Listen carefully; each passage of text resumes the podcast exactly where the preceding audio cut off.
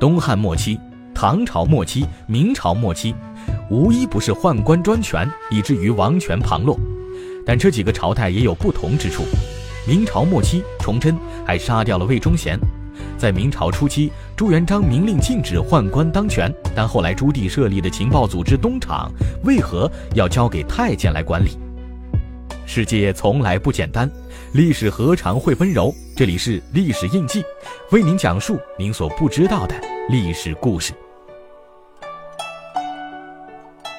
东厂的全称是东西市场。是朱棣在公元一四二零年设立的一个只听命于他的情报特务组织。据资料记载，东厂的权力还在当时著名的锦衣卫之上。它不单是超越普通官府巡捕的最高缉拿机关，也是世界历史上最早的情报特务组织。东厂的首领全称为钦差总督东厂官教办事太监，简称厂公或者督主。明朝第一任厂公是谁，在历史上并未有明确的记载。东厂设立不但职能部门明确，在缉拿追捕行动上也有专门的机制。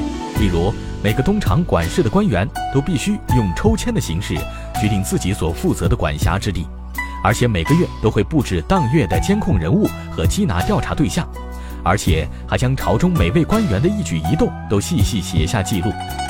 最开始的时候，东厂只负责调查缉拿，而审问则必须交由锦衣卫负责。东厂旁听，随着东厂势力稳固，到了明末时期，东厂被准许设立监狱，遇到重要事务可以直接向皇帝报告，并不经过任何司法部门直接逮捕和审问。太监这个词，要追溯到唐朝。太监一词刚开始是指职位，直到到了明清时期，才开始泛指皇帝身边的人。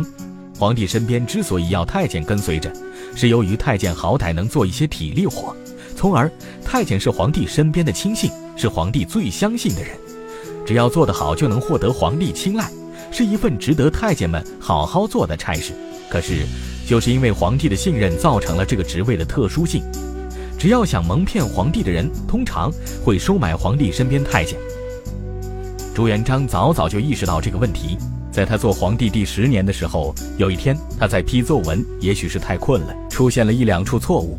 这时，朱元璋身边的贴身太监指出了错误。朱元璋不但没有感谢他，反而把他驱逐出宫，赶回老家。朱元璋已经不是第一次这样让读者们摸不着头脑了。可是他这样做是有他自己的道理，在他认为太监这样就算是干政了。事后他立下命令，宦官不得干政。可到了朱棣当皇帝的时候，事情有了很大改变。朱棣登基为帝的过程并不算是光明正大，如果不是与宦官之间相互勾结，就不会特别了解前任皇帝的所有情况，自然也不会发动政变。在他抢夺皇位发起的奉天靖难之中，他身边的宦官郑和等人为他出生入死立下了汗马功劳。他登基之初，明朝政局十分动荡，朝中大臣也大多心怀不轨。朱棣根本不敢信任他们，所以才萌发了设立东厂，为自己在外铲除和镇压那些反对自己的政治叛乱。为了确保东厂的完全忠心，朱棣不顾明朝禁用宦官的祖训，把宦官太监光明正大的带到了前朝的政治历史舞台。朱棣认为太监能制衡朝中其他势力，有利于他增加自己的权力集中。以巩固他的新生政权。可是，凡事都应该有一个度。要说朱棣重用宦官是有自己的原因，但到了明朝末年，皇帝对宦官简直是不管不问，任其膨胀，以至于太监几乎不把皇帝放在眼里。用宦官来制衡朝中其他大臣可以理解，可是给予宦官太大权力，会导致宦官势力太庞大，到最后连皇帝都管不了。所以说，还是朱元璋有远见。从一开始就意识到宦官有可能干涉政权，想要把他们扼杀在摇篮里。可是坏就坏在了朱棣手里，是他亲自为宦官当权铺好了道路。历史上宦官干政的例子并不少，可是总是有人知道但不借鉴。